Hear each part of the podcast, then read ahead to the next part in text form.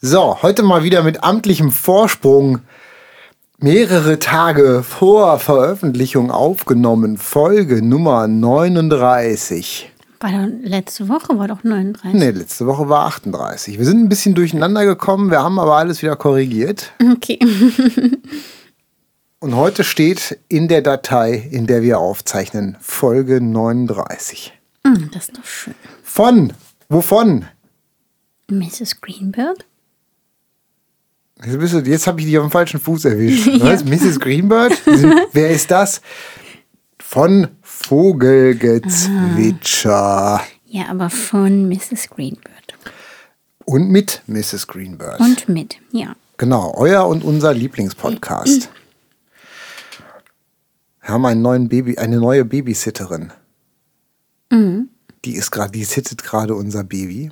Piepfried wird bespaßt, hat sehr viel Spaß. Und das ist total schön, weil das erschafft uns die Möglichkeit, jetzt einfach mal ganz in Ruhe noch die Folge aufzunehmen. Genau. Ohne dass wir Sorgen mal haben müssen, dass das Kind zwischendurch aufwacht genau. oder solche Geschichten. Das heißt, eine unterbrechungsfreie Folge, ungeschnitten live on tape. Ja, wobei sie darf sich ja jederzeit bei uns melden, wenn irgendwas sein sollte. Das stimmt, ja. Also wir können es nicht ganz ausschließen, aber so ist das Leben. Ne? Ja. Das Leben ist nicht immer Voller Überraschung. vorhersehbar. Ich will jetzt keine abgegriffenen Forrest Gump Zitate bemühen. Ne? Deswegen lasse ich es lieber bleiben. Ich habe übrigens letztens gelesen, ähm, irgendwie, keine Ahnung, irgendwie werden mir gerade so jede Menge so Meldungen angezeigt, so Boulevardmeldungen. Und zwar habe ich gelesen, dass äh, unter anderem, also mehrere Schauspieler, unter anderem auch Tom Hanks, sich damals äh, für die Rolle von Edward mit den Scherenhänden beworben haben, die dann ja nachher an, an Johnny Depp gegangen ist.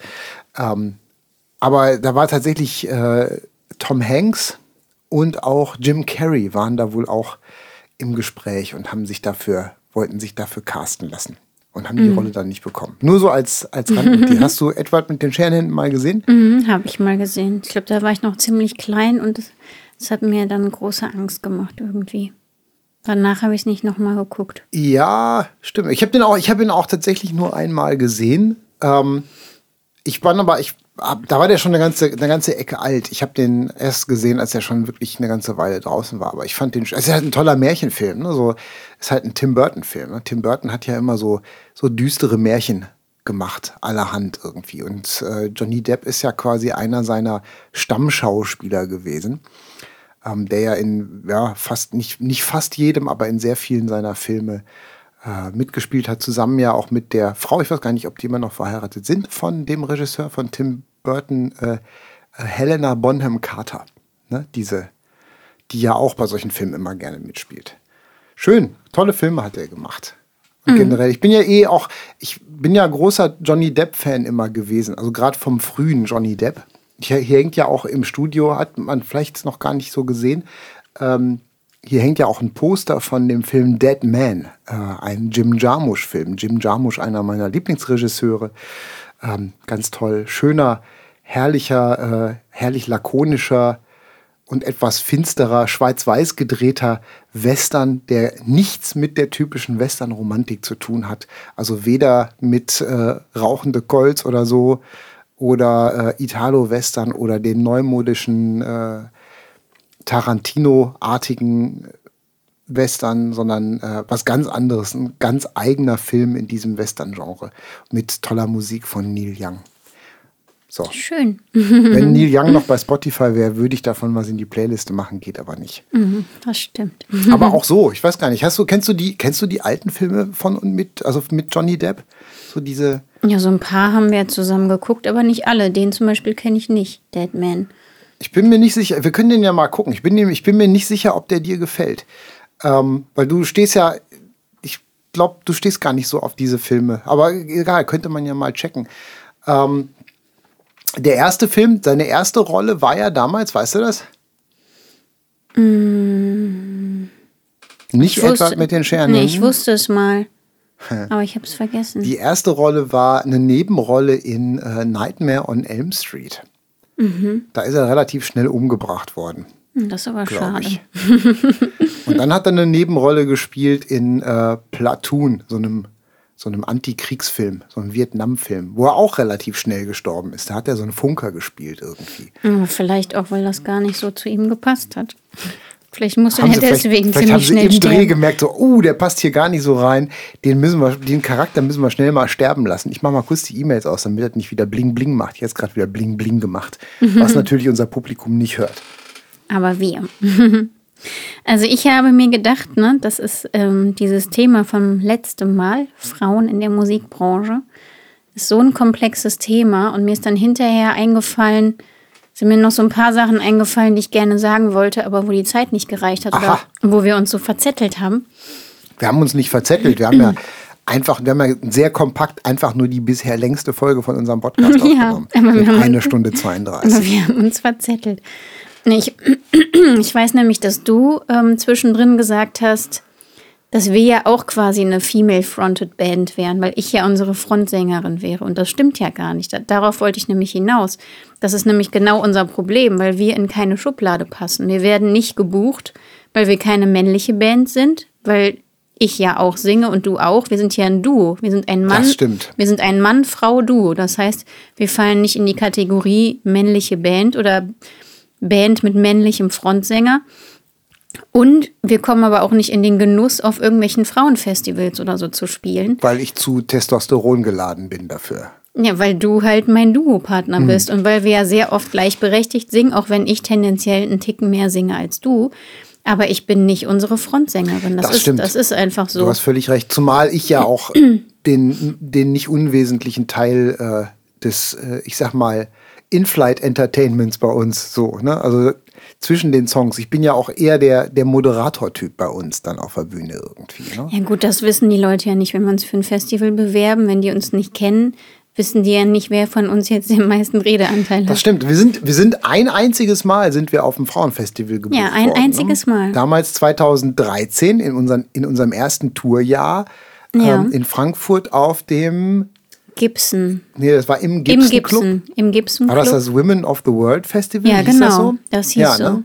Ja. Und da haben die dann schnell gemerkt, dass ich keine Frau bin und haben sie uns nie wieder eingeladen. Ja, leider. Schade eigentlich.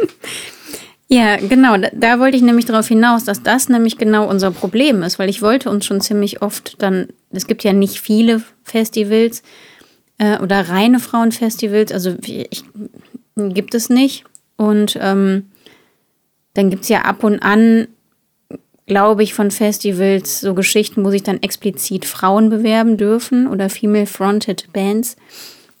Und da haben wir halt nie reingepasst. Ne? Und deswegen gi- ging das einfach nicht. Ähm, und das, was ich auch noch sagen wollte, dass ähm, in dieser Studie, die ich da gelesen habe, da wurden dann auch so Befragungen gemacht und es wurden Festivals interviewt und so. Und es wird ja schon sehr, sehr lange diskutiert, ob man das quasi politisch irgendwie festlegen sollte, dass auf Festivals eine Frauenquote erfüllt werden muss. Und dann gibt es halt, wie so, wie so oft, ne, ähm, Kritiker und Gegner und dann Befürworter und Befürworterinnen und so. Und, ähm, und ähm, ja, was die allermeisten aber sagen, ist, dass man so eine Quote gar nicht erfüllen kann, weil es einfach nicht genügend Frauenbands gibt. Also du kannst, also es ist eigentlich überhaupt nicht möglich, ähm, so ein Festival 50-50 zu gestalten, weil es einfach viel mehr männliche Bands gibt oder mit einem männlichen Frontsänger. Ähm, und vor allen Dingen, wenn es dann Frauenbands gibt, sind das eher Laienbands. Und so Festivals suchen ja Headliner, haben wir letzte Woche auch schon mal drüber gesprochen. Also schon auch Bands, die sich schon einen Namen erspielt haben, die schon ein bisschen bekannter sind oder die dann halt eben auch mal Headliner äh, sein können. Und davon gibt es halt im Frauenbereich so gut wie nichts. Das heißt, so ein Festival müsste sich dann schmücken mit ganz, ganz vielen Laienbands oder ganz, ganz vielen mini kleinen Frauen-Indie-Bands. Und das wiederum würde dann bedeuten, dass fast niemand Tickets kauft, weil man die Bands ja nicht kennt. Und ne, wir wissen ja, je größer der Name und je bekannter die Band, desto mehr Ver Tickets verkaufst du auch. Und das ist ja immer das Hauptziel von so einem Festival.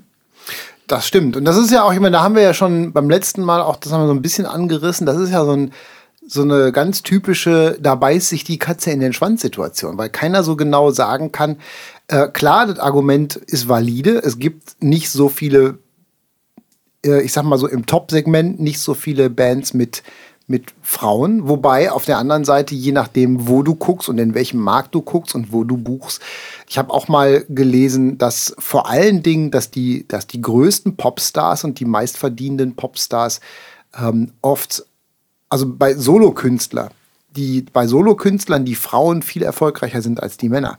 Und ja, wenn man mal guckt, guckt im, im, im, im, internationalen Vergleich, gerade im US-Markt, ähm, gibt es viel mehr erfolgreiche Sängerinnen als Sänger. Also gut, da gibt es jetzt mittlerweile Ed Sheeran, davor war Eminem lange der erfolgreichste Einzelkünstler. Jetzt gibt es dann so Leute wie Drake und so irgendwie. Ich kenne mich da nicht so richtig gut aus mit dieser Musik. Ähm, aber tatsächlich gibt es Pop-Sängerinnen, wenn ich, weiß ich nicht, jetzt gerade Taylor Swift ist gerade ja auf Riesentour, ist, glaube ich, die bestverdienste Frau ever im Musikbusiness. Dann hast du Leute wie Adele, äh, Selena Gomez und wie sie nicht alle heißen, äh, Lady Gaga, Rihanna, Beyoncé und so. Also das sind ja wirklich, da gibt es ja auch die fettesten Namen so. Ähm, das Ding ist halt, die Frage ist also gerade bei natürlich bei deutschen und europäischen Festivals, inwiefern könnte man solche Künstlerinnen überhaupt hier auf solche Festivals buchen? Wären die A, wären die bezahlbar, solche Megastars? Und B, äh, wäre das in, überhaupt interessant für ein Festival wie Rock am Ring oder so, solche Künstlerinnen zu buchen? Auf also der anderen Seite ist die Frage, ähm, ja, was ist der Grund, warum es nicht so viele Frauenbands gibt? Und das hatte ich ja letztes Mal auch schon angesprochen, so ein bisschen. Liegt der Grund vielleicht darin, dass generell Frauen und weibliche Bands nicht motiviert werden und auch nicht ausreichend gefördert werden, um überhaupt diesen Status zu erreichen, dass man die dann halt eben als Headliner für so ein Festival buchen kann. Also die Frage ist halt eben, wo liegt das, wo liegt die Wurzel des Problems? Ja, da hatten wir letzte Woche schon so ein bisschen drüber gesprochen. Also ich glaube zum einen halt die patriarchale Erziehung, hm. dass halt Jungs eher bestärkt werden, da am Ball zu bleiben und bei einem Mädel eher nicht, dass man dann so sagt, nee, mach mal was ganz sicheres und ähm, ne, irgendwas, wo du dann später vielleicht auch mal unabhängig von deinem Mann funktionieren kannst hm. und was gut mit Kindern funktioniert und ne, eine Musikerin, das klappt doch im Leben nicht und so. Und dann glaube ich halt eben, wovon ich auch erzählt habe, dass, dass man wenig vernetzt ist untereinander. Also dass die Frauen generell oder die Mädels untereinander sehr schlecht vernetzt sind und sich dann gegenseitig nicht so pushen und unterstützen mhm. können. Und dass die Jungs oder die Männer den Frauen nicht so viele Chancen geben. Also dass, dass man sich einfach eher einen Mann sucht, der bei einem mitspielt, als eine Frau. Mhm. Und ich glaube, das liegt auch, wenn man jetzt nur an Instrumente denkt, dass Frauen, also die allermeisten Frauen, das ist jetzt ein Klischee, aber ich glaube schon, dass das auch stimmt, dass die allerwenigsten Frauen richtig Lust haben, sich so technisch in sowas reinzufuckeln, so wie du, ne, dass du dann stundenlang eine Slide-Gitarre übst oder so. Ne? Ich meine, natürlich gibt es auch Frauen, die sowas machen, aber ich kann ja auch von mir sprechen. Ich merke halt einfach, Singen war für mich immer so intuitiv und ich hatte immer Lust, noch besser zu werden und noch besser und hier noch ein bisschen was zu trainieren und zu üben und zu singen. Und das hat mir einfach immer Glücksgefühle beschert und an Instrumenten breche ich mir einen ab. Ich habe ja immer mal wieder Gitarre gespielt und das versucht und auch immer mal wieder Klavier und auch mal Keyboard und auch mal andere kleine Instrumente wie Ukulele oder so. Aber da merke ich einfach, ich habe da nicht diese Glücksgefühle, ich habe da nicht diese Erfolgsmomente. Mir ist das zu frickelig mhm. und zu technisch und ich bin total traurig, weil ich würde das gerne richtig gut können. Und ich wäre total gerne unabhängig, weil dann könnte ich mich überall mit einer Gitarre hinstellen und wäre quasi auf niemanden angewiesen, der das für mich spielt, damit ich singen kann.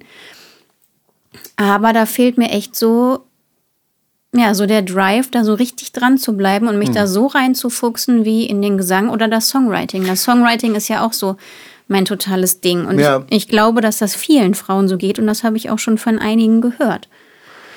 Ja, wobei ich glaube, da glaube ich zum Beispiel nicht, dass es grundsätzlich äh, eine, ein genderspezifisches Problem ist, weil ich sehe, klar, die Verteilung ist sehr ungleichmäßig. Es gibt, ähm, gibt ungleich mehr männliche Instrumentalisten als weibliche Instrumentalistinnen, gerade wenn man so bei YouTube und solche Sachen guckt. Also gerade so in der Pop- und Rockmusik sind instrumental die Frauen schon stark unterrepräsentiert, was aber nicht heißt, dass die Frauen das grundsätzlich schlechter können.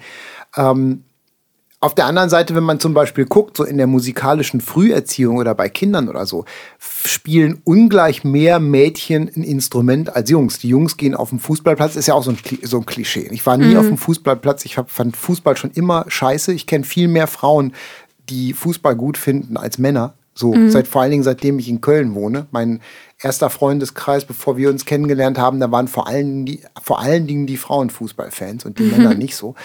Ähm, aber tatsächlich, ich weiß ja früher so in der Schule, in der Grundschule oder dann irgendwie an der weiterführenden Schule, waren vor allen Dingen dann die Mädels, die Geige gelernt haben, die Klavier gelernt haben, solche Sachen irgendwie. Ne? Was ja auch letzten Endes ähm, ist ja kein Mädcheninstrument so per se. Ne? Nur weil die Geige klein ist. Ne? Die, mhm. die, die bekanntesten Geiger sind auch wieder Männer, so was weiß ich, so wie Nigel Kennedy oder so irgendwie heutzutage. Ich will nicht diesen komischen Typen da, ich, mir fällt der Name immer nicht ein von dem mit dem Pferdeschwanz, weißt du? Mhm. Der. Ähm, der, mit dem wir mal beim Fernsehgarten David waren. Garrett. Richtig, genau. Nicht David Getter, der hatte auch mal einen Pferdeschwanz. äh, David Garrett. Ähm, David Getter ist der, der aussieht wie Otto Walkes. Ähm, nee, ja, also weiß nicht ich, nee, ich glaube, bei Instrumenten, es gibt ja, also ich, wenn ich mir so zum Beispiel auch so YouTube-Videos angucke, da gibt es ja auch schon immer wieder äh, Gitarristinnen, die sehr auch sehr versiert sind irgendwie, also auch beeindruckend. Und gab's ja, gab's ja auch schon immer. Es gibt ja auch, gab ja auch immer Künstler, die äh, Frauen gefeatured haben. Michael Jackson hatte ja schon früh eine Gitarristin in der Band, Jennifer Batten, so in den 80ern irgendwie, seine mhm. Tourgitarristin, ähm, die auch wahnsinnig fuckelig gespielt hat. Oder ähm, auch so, weiß ich nicht, Alice Cooper zum Beispiel hat auch immer wieder Frauen in seiner Band. So. Ja, aber ich habe ja gar nicht gesagt, dass Frauen per se, wenn sie ein Instrument spielen, schlechter spielen als Männer nee, oder, nee, oder dann, ja oder so dann nicht, nicht so talentiert sind. Aber es sind halt einfach weniger. Das sagst du ja schon. Wenn du bei YouTube reinguckst, findest du wesentlich mehr Männer, die da Gitarre spielen, als eine Frau. Und du aber findest auch mehr Männer, die richtig gut Gitarre spielen, als eine Frau. Und ich könnte mir auch vorstellen, dass das so kontinental dass man da auch große Unterschiede feststellt, weil zum Beispiel in Deutschland, glaube ich, gibt es das nur in Bayern, dass du auch so einen musikalischen Zweig schon sehr, sehr früh wählen kannst. Und hier in NRW zum Beispiel gar nicht. Da habe ich immer drunter gelitten. Ich hatte zwei Jahre Musikunterricht. Und da ging es auch überhaupt nicht darum, ein Instrument zu lernen oder so. Mhm. Und wenn ich diesen Zweig früher hätte wählen können und da richtig gefordert, gefördert worden wäre, wenn es irgendwie so eine Schulband gegeben hätte oder so, da hätte ich da auf jeden Fall mitgemacht, weil ich hatte da in die Richtung immer schon. Ähm, aber ich, ich so glaube halt, ich glaube halt tatsächlich auch, dass halt dieses, dieses sogenannte patriarchale System da auch echt eine große Rolle spielt. Also ähm, auch die Förderung und halt eben auch die Sichtbarkeit von Frauen ähm, in der Pop- und Rockmusik da, äh, ich sag mal, vielleicht zu verhindern oder so. Also man sieht es ja auch in der, man sieht es ja auch in der Geschichte so, wenn man zum Beispiel abtaucht in, in, in frühe Popularmusik, so wie den Blues zum Beispiel. Ich bin ja großer Blues-Fan. Ähm, da gibt es ja auch die, man, die, die großen Vorbilder, die immer genannt werden. Da gibt es ja so eine Handvoll Blues-Künstler, vor allen Dingen Gitarristen, so weiß ich nicht, wie B.B. King oder äh, äh, Muddy Waters oder äh, solche Leute irgendwie, ne? Albert King, die ganzen Kings, Freddie King oder solche Sachen.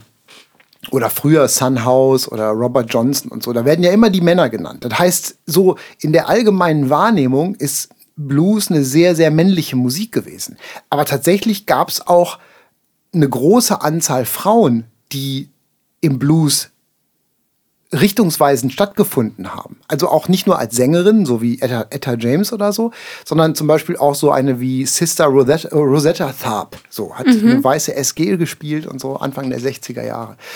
Ähm, eine ikonische Bluesmusikerin, die in, den, in, der, in der Geschichte, also die man halt wirklich eigentlich auch nur kennt, wenn man sich so ein bisschen damit auskennt. Die ist halt kein Household Name geworden. Und ich glaube, und ich bin mir ziemlich sicher, dass es auch eine ganze, in diesem, in diesem, in dieser Bubble auch eine ganze Menge Musikerinnen gegeben hat, die einfach aus den Geschichtsbüchern gestrichen wurden die einfach, deren Geschichte nicht erzählt wurde. Das ist halt so ein bisschen, so, so fast ja schon so ein biblisches Problem. Ne? Also wenn man so guckt, ist ja, wir driften natürlich jetzt sehr weit ab, aber das ist ja schon, wenn man sich die, wenn man sich die, die Geschlechtsregister im Alten Testament anguckt, da werden ja auch immer nur die Männer aufgezählt. Ne? Mhm. Der ist der Sohn von dem Sohn, von dem Sohn, von dem Sohn, von denen. Dann könnte ja man fast meinen, dass die Männer immer nur Kinder gekriegt haben und da gar keine Frauen im. Die Männer haben immer nur Söhne gekriegt und da waren gar keine Frauen im Spiel. So, ja. so liest sich das.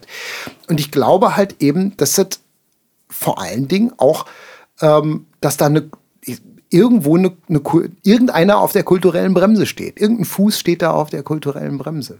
Ja, und ich glaube, dass das halt eben auch an den Entscheidern liegt, dass es, dass es halt hauptsächlich Männer gibt in der Musikbranche, die auf den Führungspositionen sitzen oder die innehaben und ähm, dann halt eben entscheiden. Und ähm, ich, ich finde ja zum Beispiel auch so, so Anzeigen habe ich letztens noch gelesen. Wir suchen eine Sängerin, die darf aber nicht älter als 28 sein.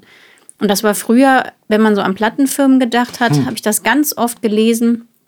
Irgendwie so Kleinanzeigen, dass Sängerinnen gesucht wurden für irgendein Projekt und so. Ja. Die durfte aber nie älter als 28 sein. Das heißt, eine Sängerin, die eine Plattenfirma berühmt machen möchte, die muss immer jung, knackig und frisch aussehen. Und wenn sie dann ein gewisses Alter hat, tut sie das wahrscheinlich nicht mehr oder bekommt dann womöglich Kinder.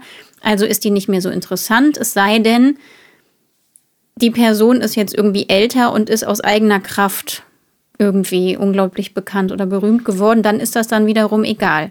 Aber das ist ja, das ist ja auch wieder eine hochspannende Dynamik, die da entsteht, weil da kommen ja dann auch wieder da kommen ja auch dann wieder andere Gesichtspunkte ins Spiel. Nämlich so Sachen wie äh, kommerzielle Interessen, Vermarktbarkeit.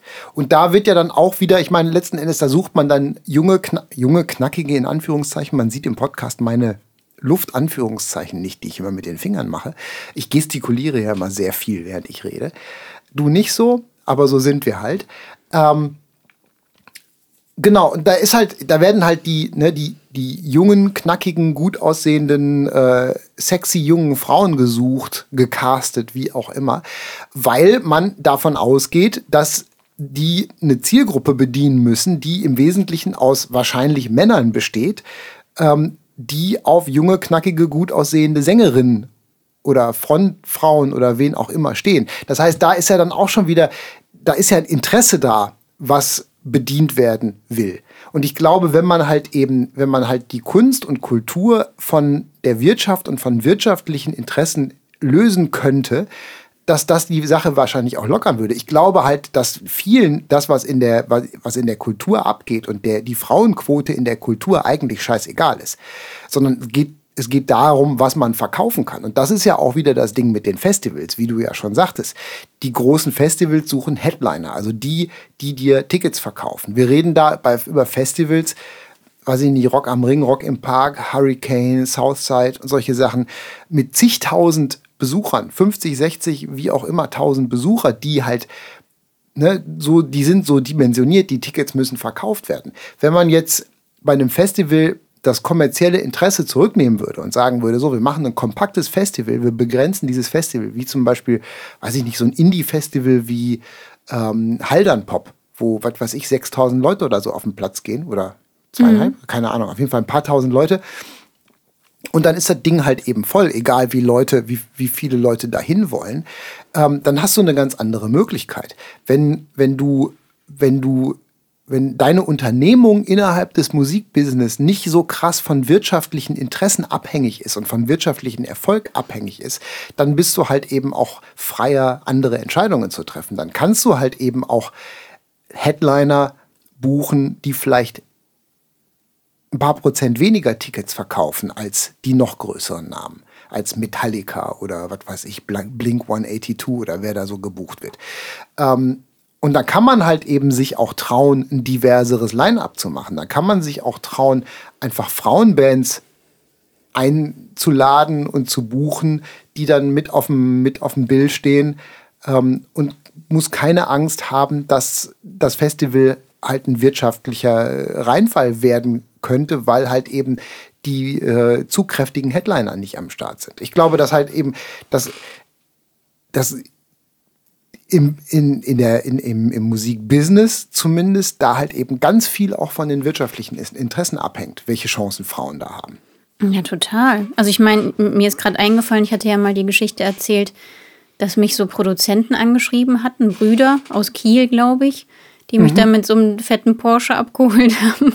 Damals war es noch ein Jaguar. Dann war es ein Jaguar, das ist für mich das Gleiche. Du hast, du hast keine Affinität, keine, du hast überhaupt keine Affinität zu Autos. Ein Auto muss, bei dir muss ein Auto immer praktisch sein. Ne? So, da ja. muss alles reingehen, was reingehen muss, und das muss von A nach B fahren. Und genau. Das ist der Sinn, der ein Auto erfüllt. Du wärst also, du wärst, du wärst nicht das, in kein, du wärst das, bist das absolute Gegenteil von dem, was mein äh, Kollege Mehmet damals in der Brauerei als äh, blechgeile Schlampe bezeichnet hat. Also die Frauen, die nur mit den Männern zusammen sind, weil die ein dickes Auto haben. Das stimmt. Keine Ahnung, ob es das wirklich gibt, aber er hat gesagt, das wäre Realität. Ja, auf jeden Fall äh, hat, hatten die mich ja dann gecastet und dann sollte ich vorsingen und alles Mögliche. Und dann haben die mich halt so angeguckt und da hatte ich kurze Haare und dann haben die ja auch gesagt, ja, nee, also du bist ein bisschen zu burschikos, du müsstest schon ein bisschen weiblicher aussehen. Also du müsstest dir schon die Haare lang wachsen lassen, vielleicht auch mal ein Kleid anziehen. Damals hatte ich immer Baggies an und so. Und ähm, ja, da habe ich das dann zum Beispiel auch gespürt, ne, dass das so, dass ich so nicht ins Bild passe. Ich war dann nicht vermarktbar, so wie ich ausgesehen habe. Du passt es halt einfach nicht in äh, ich sag mal, das gängige Mode-Schönheitsideal rein. So, ne? Nee. So von dem so, du hast dein eigenes Ideal gehabt. Du weißt, du bist ja schon immer sehr individuell gewesen, was ich immer ganz toll fand. Aber du hast halt einfach nicht in dieses Raster reingepasst, dieses übliche. Ne? Nee, gar nicht. ähm, ja, was. Äh, Aber ich nochmal um dieses Thema Frauenquote. Ich finde halt Frauenquote, ich bin mir nicht sicher. Ich will, ich will mich da nicht so weit aus dem Fenster lehnen, weil ich ja, ich, ich bin ja ein Mann und also last time I checked, ne? Ähm, deswegen, und ich bin ja auch absolut dafür, Frauen zu unterstützen in ihrer Karriere. Und ich, ne, ich bin ja, bin ja total emanzipiert. Ne? Ich bin ja eine, eine Emanze unter den Kerlen. Deswegen bin ich da immer ganz vorsichtig, irgendwelche Vermutungen zu äußern, weil ich halt eben auch nicht will, dass er so rüberkommt, dass ich jetzt irgendwie äh, in so ein frauenfeindliches Horn tuten wollen würde. Ich frage mich halt aber immer, inwiefern ist eine Frauenquote wirklich realistisch sinnvoll? Also inwiefern, inwie, nützt es den Frauen wirklich auch so im, in der Akzeptanz und im Standing, wenn eine Frauenquote erfüllt wird. Wenn man sagt, wir erfüllen jetzt 50 Prozent oder whatever Frauenquote. Sag du mir das als Frau, ist das der richtige Weg? Ja, das fragen sich ja ziemlich viele. Du bist ja nicht der Einzige, der sich das fragt. Ja. Ja, ich muss sagen, ich habe mir darüber Gedanken gemacht und ich fände das mega. Und ich würde mich damit auch überhaupt nicht blöd fühlen. Also ich würde echt sagen, sagen wir mal, wir würden nächstes Jahr auf zehn Festivals spielen, nur weil es die Frauenquote gibt. Und weil ich eine weibliche Frontsängerin bin. Jetzt mal ganz egal, ob du dabei bist oder nicht. Wenn wir da eine Chance hätten, dann würde ich sagen, hier, check. So werde ich aus der Band rausgekickt. Nein, nicht so rausgekickt. Ich, ich meine, wenn die das so werten würden, dass das zählen würde, obwohl wir ein Duo sind. Das, ja. das meinte ich wir könnten nächstes Jahr auf zehn fetten Festivals spielen, unter anderem Rock am Ring. Da würde ich direkt sagen, hier, High Five, ich bin dabei. Fände ich total super. Und wenn die dann einfach nur denken, ja, jetzt kommt, kommt die blöde Alte da, die kommt ja nur, weil, weil wir hier eine Frauenquote haben, dann würde ich einfach, dann würde das meinen Ehrgeiz anspornen. Dann würde ich mir denken, so jetzt zeige ich denen mal, wo der Hammer hängt und dann spielen wir da die geilste Show, die wir je gespielt haben. Und erspielen uns da ein paar neue Leute. Und ich würde die Chance einfach nutzen. Ich würde das total geil finden. Und ich finde, die Welt da draußen, die muss sich dran gewöhnen, dass es viele weibliche Bands gibt oder dass sie sich dann mehr weibliche Sängerinnen anhören müssen. Und ähm, ja, ich hätte dann einfach die Hoffnung, dass sich das männliche Ohr oder der männliche, äh, der männliche Fan im Publikum da so ein bisschen dran gewöhnt an die Frauen die dann da oben stehen. Mm, und, dass ja. das, und dass das nicht belächelt wird, weil ich glaube, wenn die da einfach nicht stattfinden, denkt man auch gar nicht dran, dass das möglich wäre und dass das auch trotzdem echt cool sein könnte. So. Also ich, ich wäre total dafür, ich fände das super.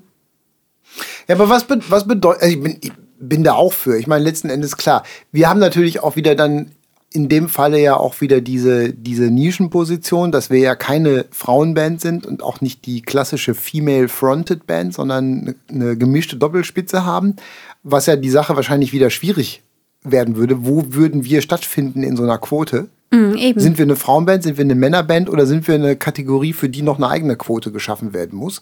So, das weiß man ja jetzt auch nicht so genau. Ich meine, wir hatten ja damals schon bei X-Factor das Problem, dass wir eigentlich in keine Kategorie reingepasst haben. Wir Ja. waren zwar eine Band, aber per Definition war bei denen erst Band ab drei Personen und wir waren aber auch keine Gesangsgruppe, weil wir haben ja selber gespielt. Wir haben ja nicht zu Playbacks irgendwie gesungen, so. Ne? Mhm. Und wir haben ja waren auch keine gespielt. Einzelsänger. Genau, keine Einzelsänger. Und wir hatten ja, letzten Endes war unser Vorteil, dass die Kategorie der Gesangsgruppen dann ja wegrationalisiert wurde nach der ersten Runde. Dass wir dann doch in die Bands reingefallen sind, sonst wären wir wahrscheinlich noch in diesen, bei diesen unsäglichen Gesangsgruppen gelandet und hätten Playback singen müssen irgendwie Mhm, Das könnte sein. dann hätten wir, wären wir mit Sicherheit nicht weiter als Runde 2 gekommen. Ähm, das ist ja auch so ein, das ist ja auch so ein Ding.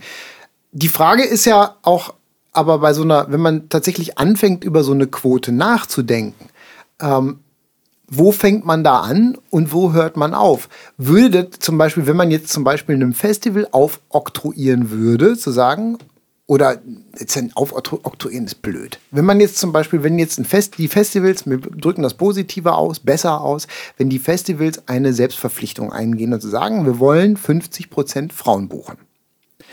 Wäre das nicht, wäre, würde dann nicht aber auch äh, so eine Art, äh, wie man im, in der Wirtschaft immer sagt, Trickle-Down-Effekt ähm, sinnvoll werden, dass man sagt, okay, die Festivals verpflichten sich zu einer Frauenquote, ähm, die Bands oder die, weiß ich nicht, die, die Crews oder wie auch immer müssten sich auch zu einer Frauenquote verpflichten. Wäre das nicht sinnvoll? Wäre dann nicht zum Beispiel sinnvoll als eine Travel Party, wenn man unterwegs ist auf Tour, zu sagen, okay, ähm, wir versuchen auch eine Frauenquote zu erfüllen. Wir versuchen ähm, eine, gewisse, eine gewisse Quote an Musikerinnen in eine Tourband zu buchen, an Technikerinnen, ähm, wie auch immer. Wäre, also wäre, wäre, das nicht, wäre das nicht fair auch gegenüber Veranstaltern, wenn man halt diese Quote auch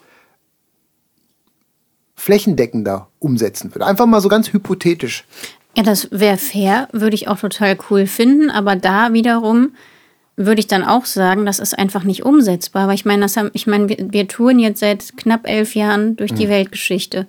Ich meine, wie oft ist uns da eine Frau begegnet? Wir hatten einmal eine Tontechnikerin auf Tour, die hat uns in Nürnberg, glaube ich, gemischt, als wir mit Ryan Sheridan auf Tour waren.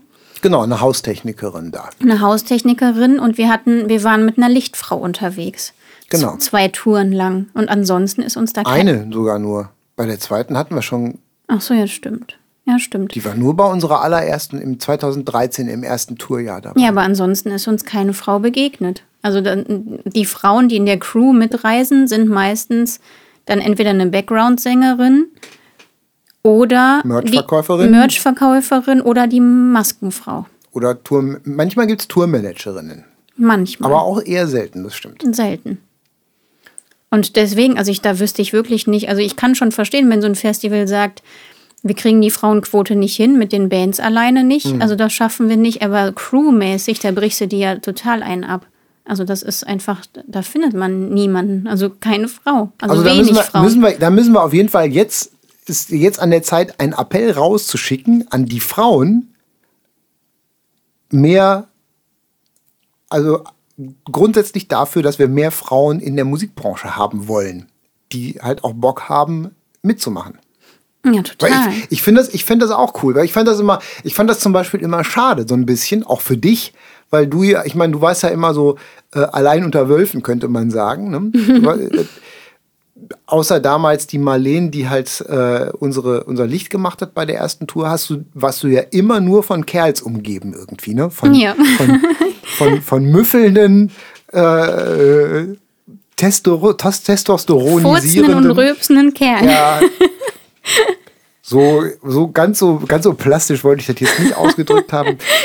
Aber ja, aber ich meine, ich hätte das hier für dich auch schön gefunden. Einfach, ähm, wenn du jemanden mit dabei hast, mit dem du dich halt eben auch mehr identifizieren kannst, vielleicht ein bisschen mehr klicken und connecten kannst. Meine, zum Glück hast du jetzt, du hast zum Glück jetzt nie Schwierigkeiten gehabt, ähm, mit unserer bisher rein männlichen Crew zu klicken. Aber trotz und alledem, ich meine, es gibt ja auch einfach frauenspezifische Sachen, die man bestimmt gerne auch mal besprechen möchte auf so einer, gerade Ja. auf einer längeren Tour. Ne? Soll ich dir mal was sagen? Bitte. Also ich meine, wir waren ja wirklich gerade die ersten Jahre, waren wir ja so unglaublich viel unterwegs, dass ich ja auch abseits des Tourlebens eigentlich so gut wie keine Zeit für Freundschaften hatte. Ne? Und ich war ja wirklich nur von Männern umgeben. Und ich muss auch sagen, ich habe das genossen. Ich fand das unkompliziert. Ich fand das schön. Wir hatten ja wirklich so gut wie nie Konflikte oder so. Ne? Das war ja äh, Selten. selten. Ein paar hatten wir schon. Ich meine jetzt nicht uns beide, ich meine jetzt so generell. Nee, wir hatten so ein paar, ja, so ein paar spezielle Vögel hatten wir schon ab und zu. Ja, ne? die hatten Aber wir schon, aber ganz generell war das schon alles im, stimmt. Nee, nee. war das schon alles immer sehr cool und sehr harmonisch und ich habe das auch total total genossen und mir hat auch irgendwie nichts gefehlt, so also so gar nicht. Ich fand Hm. das irgendwie ich fand das cool und ich hatte mich da auch dran gewöhnt und eine Zeit lang habe ich auch gedacht, mir fehlt sogar keine Frau in meinem Leben oder ich brauche jetzt gar nicht unbedingt eine Freundin oder weiß ich nicht so. Das, das war für mich alles so völlig in Ordnung und für mich fing das ab dem Moment an, als ich dann schwanger war oder wir überlegt hatten, ob wir nicht vielleicht schwanger werden sollten. Und da habe ich dann gemerkt, das sind so Themen, da brauchst du einen Mann nicht mitkommen. Du kannst nicht mit einem Mann über einen Zyklus sprechen oder weiß ich nicht was alles. Das geht halt mit einer Frau. Und da habe ich dann irgendwie gemerkt, so nee, Frauen müssen schon irgendwie zusammenhalten und Frauen müssen sich schon irgendwie gegenseitig unterstützen. Und es gibt wirklich Themen, da reden Männer untereinander drüber und es gibt Themen, da reden Frauen untereinander drüber. Und auch so durch die Schwangerschaft und so sind bei mir dann wieder ganz viele Freundschaften so ähm, entstanden oder die sind wieder aufgelebt irgendwie, weil man sich so intensiv darüber ausgetauscht hat. ir- Irgendwie. Ich meine, da, das interessiert dich ja noch nicht mal so wirklich. Also für dich war das ja die ganze Zeit total abstrakt, bis die Kleine dann da war. Ja, ja, eben. Das ist ja so ein, so ein Ding. Ich meine, ich habe mich ja unheimlich gefreut, klar. Ich war ja auch immer mit dabei, aber ähm, da haben wir ja auch intensiv drüber gesprochen. Ich kann das ja rein biologisch nicht nachvollziehen, wie das ist, wenn man schwanger ist. Ich kann das, ich, ich kann nur das, ich kann da nur ergebnisorientiert das betrachten. Ne? Wenn der Bauch rund wird, weiß ich, die Frau isst zu viel oder ist schwanger. So, ne? so, dann, so und wenn er dann, wenn da was wenn da was pocht, wenn man draufhält und da pocht was und da tritt was, dann ist das entweder eine Magenverstimmung, Alien oder ein Kind. Ne? So sind so die bei, ne, das, das ist halt abstrakt. Und erst wenn das Kind rauskommt und da ist und mir auf den Bauch kackt, während du noch operiert wirst, dann wird das Realität plötzlich irgendwie. Ne? Und für dich ist das ja schon Monate vorher Realität. Und klar, hast du da auch, willst du dich da auch anders austauschen? Das verstehe ich total. Ja, und das habe ich halt einfach gemerkt. Und ich habe das auch durch die Geburt nochmal gemerkt, dass man einfach sich gerade mit Frauen, die auch schon geboren haben, dann noch viel verbundener fühlt. Das ist wie so ein ganz unsichtbares Band und man fühlt sich danach, also nach so einer Geburt fühlt man sich wie eine Kriegerin oder wie, wie eine Königin, wie eine Löwin. Also da denkt man echt, boah, das habe ich jetzt geschafft. Dann, dann gibt es nichts mehr auf dieser Welt, was ich nicht schaffen kann. Das ist einfach so, das hat sich einfach so krass angefühlt und das hält ja auch bis heute an. Und ich fühle mich einfach mit allen Frauen verbunden. Immer wenn ich eine Frau sehe, die ein Kind bekommen hat, denke ich mir, boah, check. Klopf die auf die Schulter. Also da muss ich, Total cool, da dass ich, du das gemacht hast. Da muss ich auch sagen, mich, mir nötigt das einen, einen riesengroßen Respekt ab. Und ich glaube einfach auch, das ist so eine Sache, die halt, weil das Kinderkriegen und Gebären ist, wird als so selbstverständlich wahrgenommen in, unser, in unserer Gesellschaft, weil das ständig passiert, dass man da überhaupt gar kein gar kein Auge für hat, gerade wir Männer wahrscheinlich, was das eigentlich bedeutet. Und ich meine, ich durfte ja damals nicht mit dabei sein, im, ne, nur, die auf, nur auf der Zielgeraden. So, und deine Geburt war nicht, da war nicht, war nicht leicht. Ich meine, du hast da wie lange? 27 Stunden rumgemacht irgendwie an der ganzen Geschichte da. Ähm, mit Geburtsstau und allem drum und dran und hast keinerlei Schmerzmittel genommen dabei irgendwie. Ne? Wird ja auch schon einfach ne, nix PDA, also hier so Nadel im Rücken oder irgendwie so ein Kram, sondern gar nichts. Ne? Komplett nüchtern hast du dieses, dieses Ding da durchgeritten.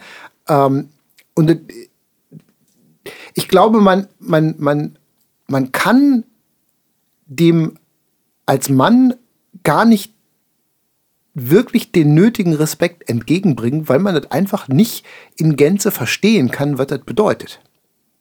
Nee, kann man nicht. So, weil ne, ich kann die, ich kann die, die, ich kann die Fakten zusammenzählen. Ich kann die Fakten nehmen. Das hat so und so lange gedauert. Es gab keine Medikamente und so weiter und so fort. Dieses und jenes ist passiert. Du musst es nachher noch operiert werden und so weiter und so fort. Das sind die Fakten, die kann ich nehmen und kann sagen, jo, das ist ein ganz schöner Berg, was da so war. das heißt, äh, mein, meine, meine abstrakte Wahrnehmung, ähm, subsumiert, das muss eine ganz schön harte Angelegenheit gewesen sein. Aber was das wirklich bedeutet, wo du durchgegangen bist, welche Emotionen du durchlebt hast und welche Schmerzen du gehabt hast, das kann ich niemals nachvollziehen. Geht einfach nicht. Ja, und deswegen nicht. verstehe ich total, dass du dich mit jemand anderem darüber austauschen willst, der kein Mann ist. Ja, und das ist mir jetzt zum Beispiel aufgefallen, wo du, wo du jetzt sagst, wo, da, ich möchte jetzt wieder auf die Tour zurückkommen, zum Beispiel, wenn wir mit Männern unterwegs sind. Das ist mhm. mir jetzt aufgefallen, wo wir dann eine Babysitterin mitnehmen. Da habe ich direkt gemerkt, es bilden sich zwei Lager. Du sitzt meistens vorne mit dem Techniker und dem Hartmut und ihr unterhaltet euch und ich sitze hinten mit der Babysitterin und wir haben ganz andere Themen, als ihr die habt. Und da habe ich dann auch noch mal gemerkt, wenn ich jetzt nur mit Frauen touren würde, wir hätten ganz andere Themen. Und wenn die Frau nicht da ist, rede ich dann halt mit euch oder ich klinge mich aus. Aber wir reden einfach über andere Sachen und wir reden sehr oft über frauenspezifische Themen. Jetzt nicht immer nur Geburt oder so, aber trotzdem auch eher Themen, die Frauen interessieren und Männer mhm. jetzt nicht so. Wobei man sich mit unseren Männern generell schon echt gut unterhalten kann und so. Ähm, aber das ist einfach so. Das ist, es, es fühlt sich anders an. Mhm.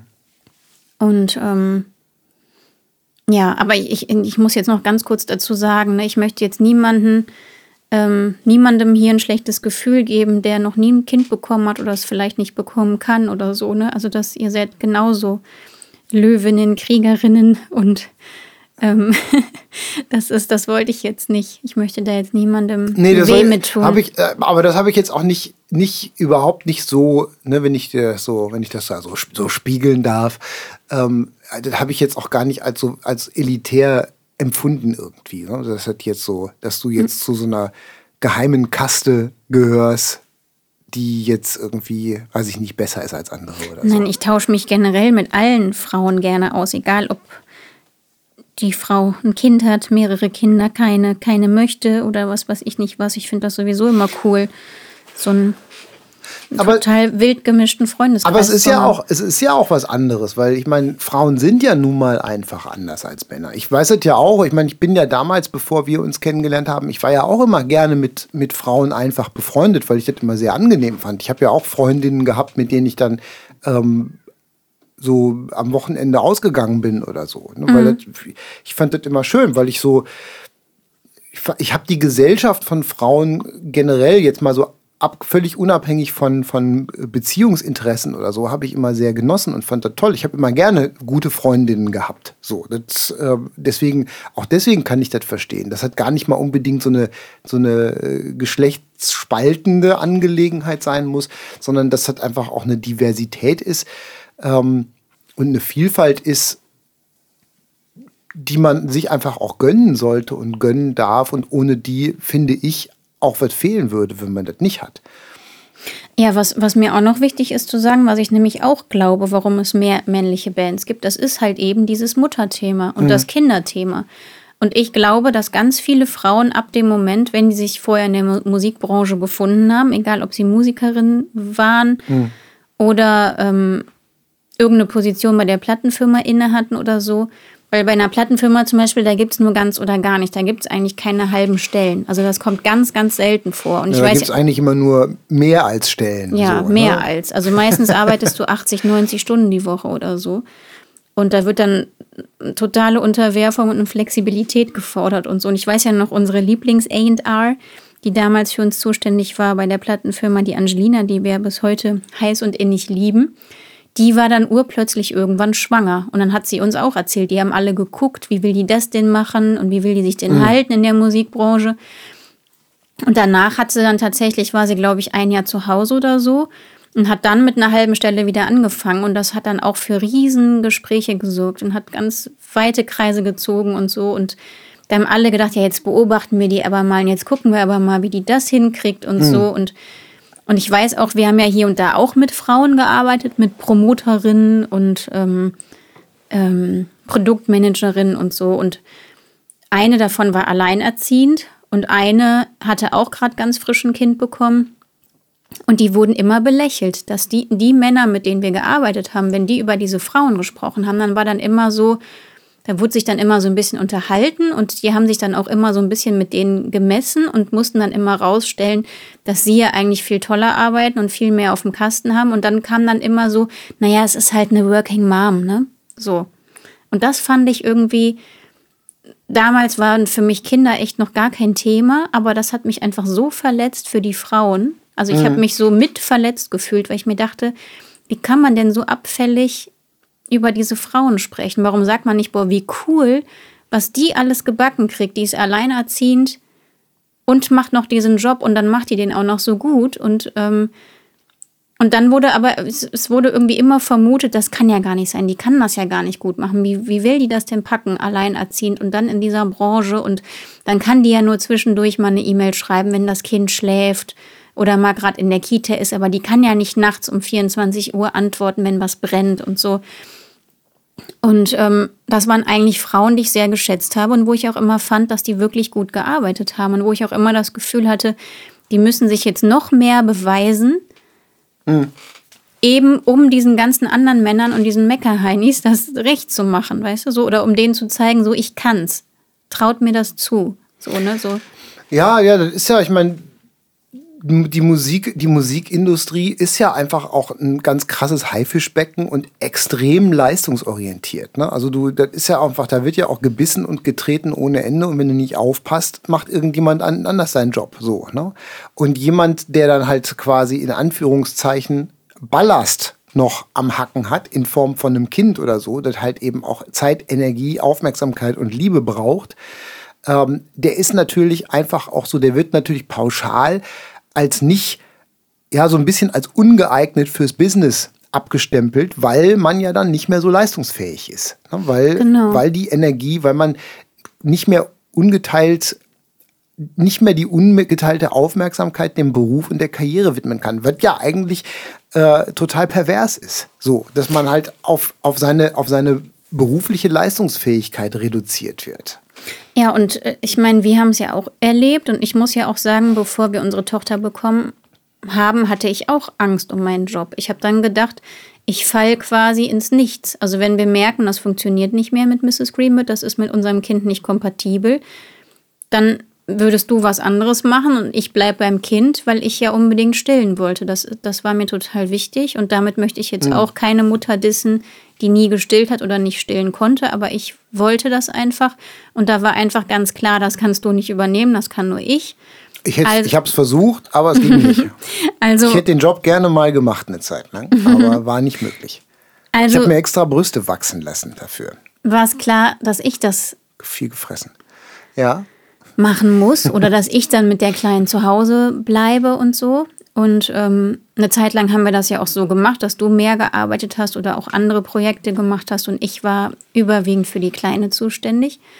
Ähm, aber hätten wir Mrs. Greenbird jetzt nicht weitermachen können, weil sie kein Tour-Baby oder Tour-Kind gewesen wäre, dann wäre es auch ganz klar gewesen, ich wäre draußen gewesen und du hättest was anderes gemacht und ich hätte dann irgendwann gucken müssen, was mache ich denn jetzt? Aber dann wäre ich definitiv keine Musikerin mehr, weil, also, weil das funktio funktioniert ja wirklich nur, ja. wenn wir beide das zusammen machen. Oder das ist unser Projekt und ich weiß halt eben, wie schwierig das für mich wäre, irgendwo anders einzusteigen, weil ich es halt einfach in der Vergangenheit erlebt habe, dass mich quasi im Grunde genommen eigentlich niemand anderes irgendwo haben möchte. Und eben dann auch, weil ich ja Mama bin. Ne? Also das ist auch immer, wenn, ne, wenn ich dann mit irgendwem spreche, ja, ja, ihr macht doch bestimmt keine Musik mehr oder du machst das doch bestimmt nicht mehr, du bist doch jetzt Mama. So, das ist so ganz klar. Und bei dir würde das niemand fragen und ne, du hast ja auch immer mal wieder andere Projekte nebenher gemacht und wurdest gefragt und es ist ja auch jetzt immer mal wieder was im Gespräch. Und da habe ich mit dir ja auch drüber gesprochen und da hat ja zum Beispiel nie einer gefragt, wie willst du das denn machen? Wie willst du denn touren? Du hast doch ein Kind und so. Das ist einfach so ganz selbstverständlich, dass, ja. da, dass davon ausgegangen wird, der Mann wird freigestellt, der kriegt das schon irgendwie hin und die Frau ist dann halt fürs Kind zuständig. Das, das, das wird nie Das wird nie gefragt. Und bei uns zum Beispiel, ich weiß, dass unser Booker das auch mal so, der hat das mhm. zwar so ein bisschen scherzhaft gesagt, aber da ist ja auch immer ein bisschen was Ernstes dran. Er hat dann gesagt, ja, jetzt habt ihr ja nicht nur einen Hund, jetzt habt ihr auch noch ein Kind. Das muss ich ja jetzt auch noch irgendwie unterbringen und ähm, ne, dann den, den Veranstaltern schmackhaft machen, weil wir dann ja auch immer sagen, ähm, wir bräuchten ein Hotelzimmer, wo ein Hund mitkommen darf und wo vielleicht ein Babybett drin steht oder wo zumindest das, das Doppelbett so groß ist, dass die Kleine in unsere Mitte passt und so. Und für ihn war das dann auch so, so ein, ja, war das auch so ein, ja, ja irgendwie so, so ein Punkt, den er nicht so gut verkaufen kann. Ein, einen letzten Satz muss ich dazu noch sagen. Und wir hatten ja auch schon mal mit einem Veranstalter gearbeitet, der gesagt hat, wir sollen unser Kind verschweigen. Dass wir weniger Buchungen bekommen, wenn bekannt ist, dass wir ein Kind haben und dass das Kind auch mit auf Tour kommt. Und da haben wir ja, ja gesagt, machen wir nicht. Natürlich machen wir das. Natürlich machen wir das nicht. Ähm, aber jetzt nochmal noch einen Schritt zurück. Jetzt sind wir jetzt, damit wir nicht so viele Sachen vermischen. Ähm, ich meine, wir auch, auch da, auch in Bezug auf Kind und Familie, haben wir natürlich auch eine Sonderposition mal wieder. Ja. Ähm, dadurch, dass ja, klar, wenn im normalen Falle, wenn wir jetzt beide Musiker gewesen wären, wenn wir beide selbstständige Musiker wären, unabhängig voneinander, also in unterschiedlichen Projekten, dann wäre es mit Sicherheit so gewesen, dass du aufhörst, in, was ich nicht, in Mutterschutz gehst, ein Kind kriegst und dich ums Kind kümmerst, einfach zumindest äh, die notwendige Zeit lang, jetzt mal gar nicht, weil du zu Hause bleiben willst oder so, sondern einfach, weil es gar nicht anders geht, weil es biologisch gar nicht anders möglich ist und ich weitermache, weil irgendwo die Kohle herkommen muss. So, das ist so der Weg, der wahrscheinlich, der sich dann so einschleicht und dem, der bei vielen dann auch so passiert irgendwie, ne? dass der Mann weiter arbeitet, weil gearbeitet werden muss ja, ne? Mhm. und dann vielleicht Elternzeit nimmt, geht ja auch, kann man ja dann auch irgendwie machen, auch als Selbstständige. Und den, den Fall hatten wir ja nicht. Wir hatten ja dadurch, dass wir beide gleichberechtigt ähm, Mrs. Greenbird gemacht haben oder machen und wir quasi äh, da keine, keine Hierarchie haben, heißt ja aber auch gleichzeitig für uns, dass in dem Moment, wo du nicht arbeiten kannst, kann ich auch nicht arbeiten. Das heißt, wir mussten gemeinsam halt eben auch eine Lösung finden, wie wir gemeinsam mit dem Kind weiterarbeiten können und wie wir eine gemeinsame Lösung finden. Das heißt, ähm, der, der, der Schritt dahin, dass gegebenenfalls ich was machen muss, oder ich was mache, was mit Mrs. Greenbird nichts zu tun hat, ist halt eben nicht so ein schleichender Prozess, sondern ist ja eine Sache, die wir gemeinsam dann auch sehr bewusst entscheiden würden, wenn dann halt, wenn das, wenn das so weit ist. Und das macht die Sache ja halt eben auch so interessant, weil man merkt halt daran einfach auch, dass Musikbusiness eine total familienunfreundliche Angelegenheit ist. Ja, aber so, was ich eigentlich sagen lass wollte. Mich jetzt, jetzt, jetzt muss jetzt. Ja. ja, okay, sag du, was du eigentlich sagen wolltest. Ich wollte eigentlich sagen, ich meine, klar ist das bei uns jetzt ein Sonderfall, aber das geht ja ganz vielen Frauen in der Musikbranche, die jetzt Künstlerin sind, Musikerin sind, geht das ja so. Das heißt, ab dem Moment, wo die, ja, ja. Wo die ein Kind bekommen, sind die sehr wahrscheinlich aus dem Job draußen. Die, die sind dann vielleicht irgendwann an einer Musikschule angestellt oder machen Unterricht von zu Hause aus oder touren dann vielleicht so vier, fünf Termine im Jahr. Aber dass eine Frau wirklich bis sie 60 ist, tourt und noch mehrere Kinder nebenher hat, das kann man nur schaffen, wenn man wirklich ein Megastar ist, so wie Sarah Connor zum Beispiel, und einfach ganz, ganz, ganz viele Menschen bezahlen kann, die dich dabei unterstützen. Weil sonst funktioniert es eben nicht. Was anderes wollte ich ja auch gar nicht sagen. Ich meinte jetzt einfach nur in dem Sonderfall, dass ich in dem Falle ja auch das am eigenen Leib, auch wenn ich jetzt selber kein Kind gekriegt habe, aber zu spüren bekommen habe, weil ich, klar, ich bin jetzt nicht aus dem gesamten Musikbusiness raus, aber in dem Moment wo wir beide nicht mehr arbeiten können, bin ich ja auch erstmal aus meinem Job raus. Mhm. Familienbedingt. So. Ja. Weil, ne, das ist ja eine, bei uns läuft ja alles extrem nach, extrem nach dem Solidarprinzip. Ne? Wir machen das zusammen oder wir machen das nicht. So, und deswegen merke ich halt eben auch, wie sich das anfühlt, wenn man plötzlich nicht mehr arbeiten kann wegen Familie. Mhm. So, das meine ich halt damit. Das ist gar nicht ist äh, in keinster Weise in irgendwie, irgendwie wertend gemeint. Ne? Aber daran merkt man halt eben auch, und auch im Nachgang dann haben wir ja auch gemerkt, dass mit Familie, mit Familie on the road ist halt einfach schwierig, weil von dir wird halt Verfügbarkeit, Flexibilität und Einsatzbereitschaft erwartet als Musiker. Du musst überall sein. Du muss am besten, weiß ich nicht, 100, 150 Konzerte im Jahr im ganzen Bundesgebiet oder weiter weg spielen. Ähm, wird natürlich auch mit einem kleinen Kind sehr, sehr schwierig ist. Und dazu kommt halt eben noch, wenn man äh, kleinere Kapazitäten spielt, ähm, dass das ja eben auch voll aufs Budget geht. Ne? Also ich meine, ja, zum einen haben wir, bezahlen wir eine Babysitterin, die wir mit auf Tour nehmen. Mhm. Das ist eine, eine, eine, weitere Person in der Crew, die wir bezahlen müssen. Auf der anderen Seite haben wir ja halt eben auch neben den Sachen, neben der Kritik des, der nett gemeinten Kritik des Bookers, äh, mit dem Augenzwinkern. Aber wir haben ja auch schon Konflikte mit Veranstaltern gehabt, die dann die Nase gerümpft haben, weil wir mindestens ein extra Hotelzimmer brauchen für den Babysitter. Genau. So. Und das macht natürlich die Sache, das macht die Sache auch nicht leichter. Das heißt, würde aber bei Rihanna keiner meckern. ja, aber Rihanna, bei Rihanna wird einfach so unglaublich viel Geld verdient, ähm, dass, ne, so.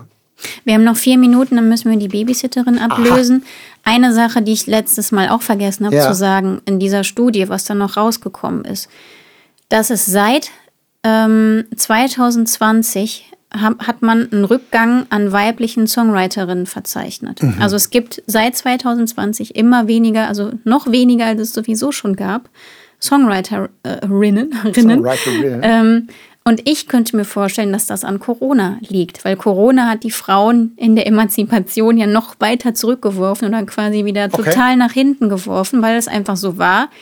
In der Corona-Zeit konnten ganz viele ne, nicht arbeiten. Wenn du dann eine Songwriterin bist und dann vielleicht auch noch tourende Musikerin, dann ging das auch nicht.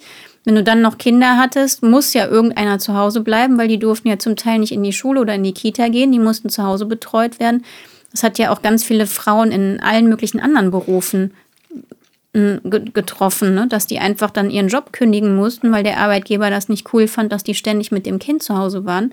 Und weil der Mann eben meistens mehr Geld verdient als die Frau, hat der Mann seinen Job behalten und die Frau hat in den sauren Apfel gebissen und hat quasi ihre Unabhängigkeit aufgegeben und ihre finanzielle Sicherheit mhm. und ist hm. bei den Kindern geblieben. Und ich glaube, dass das halt die Song Writerinnen genauso betroffen hat. Und das finde ich einfach richtig traurig. Das ist einfach richtig krass, dass das so, ja, das ist, da darf man eigentlich gar nicht drüber nachdenken. Ich finde das traurig. Ich finde das auch traurig. In diesem Sinne, schreibt uns, bitte, gebt uns Feedback. Es ist ein total, ihr merkt ja auch, ich meine, wir sind, wir sind sehr leidenschaftlich dabei, vor allen Dingen die Sarah. Ähm, Nein, ich. Nee, wir haben ja auch, Nein, es ist, es wir haben ja, ja ganz total, viele Nachrichten schon bekommen. Es ist ja auch ein total, es ist auch ein, es ist ja auch einfach ein mega wichtiges Thema und es ist vor allen Dingen auch ein mega komplexes Thema, auf das es keine einfachen Antworten gibt, weder von Männern noch von Frauen irgendwie. Und ich finde auch immer, dass jede einfache Antwort, die jemand gibt auf so eine Frage, die ich so mitbekomme, ja, da müssen wir halt mehr Quote haben, da müssen wir dieses und jenes, auf jede einfache Antwort gibt es wieder komplizierte Fragen. Und deswegen, ich finde das total spannend, weil ich es auch total wichtig finde, weil ich, ich finde halt eben auch, ich finde die Fairness die, oder die fehlende Fairness und die fehlende Gleichberechtigung und Gleichstellung finde ich frappierend und schlimm. Und ich finde halt eben auch, dass wir als Männer uns einer Vielfalt und einer Facette berauben, wenn wir einfach, wenn, wenn, wenn Frauen untergebuttert werden und nicht gleichberechtigt stattfinden können irgendwie. Da, da fehlt einfach was. Ich finde das, find das schon wichtig. Ja, wir, wir, haben ja tatsächlich echt so viele Nachrichten wie noch nie bekommen. Also das, unsere letzte Folge hat tatsächlich ganz viele Menschen bewegt, sowohl Männlein als auch Weiblein.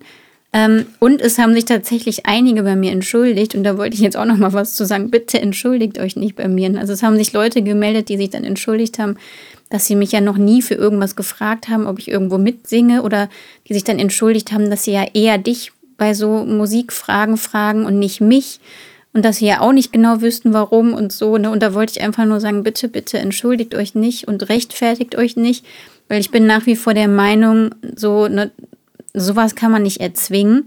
Wenn ihr euch zum Beispiel mit dem Steffen einfach wohler fühlt, dann meldet euch beim Steffen und meldet euch bitte nicht bei mir, nur weil ich eine Frau bin oder so, und weil, weil ihr denkt, dass man das jetzt vielleicht machen müsste. Und, und mit der letzten Folge, ich habe ja zwei Beispiele genannt, auch mit deiner Band Plus 49 oder jetzt unserem Radiopromoter.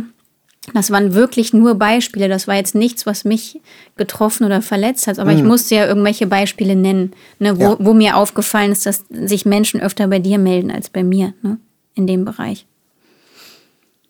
So ist das. Oder mir auch weniger zutrauen. Ich erinnere mich daran, als wir unseren ersten Auftritt hatten mit selbstgeschriebenen Songs, da kam auch ein Freund auf uns zu und der ist dann zu mir gekommen und hat dann gesagt, ja, aber das hast du ja nicht geschrieben. Das hat ja der Steffen geschrieben. Du kannst das ja nicht. Das, Das- hat, das hat er mir tatsächlich ins Gesicht gesagt. Und das war so, das war damals tatsächlich so, dass das ausschließlich meine Songs waren. Das stimmt.